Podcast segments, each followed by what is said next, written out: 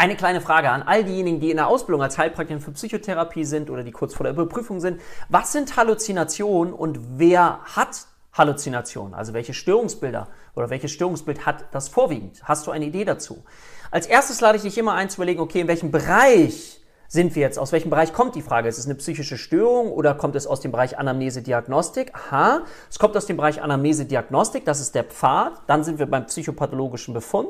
Dann sind wir in der Unterrubrik der Wahrnehmungsstörung und da haben wir die Halluzination. Halluzinationen können sein akustisch, ist die häufigste Form, optisch, aber sie können auch gustatorisch oder olfaktorisch sein, also riechen, Geschmack. Es gibt alle Formen von Halluzinationen.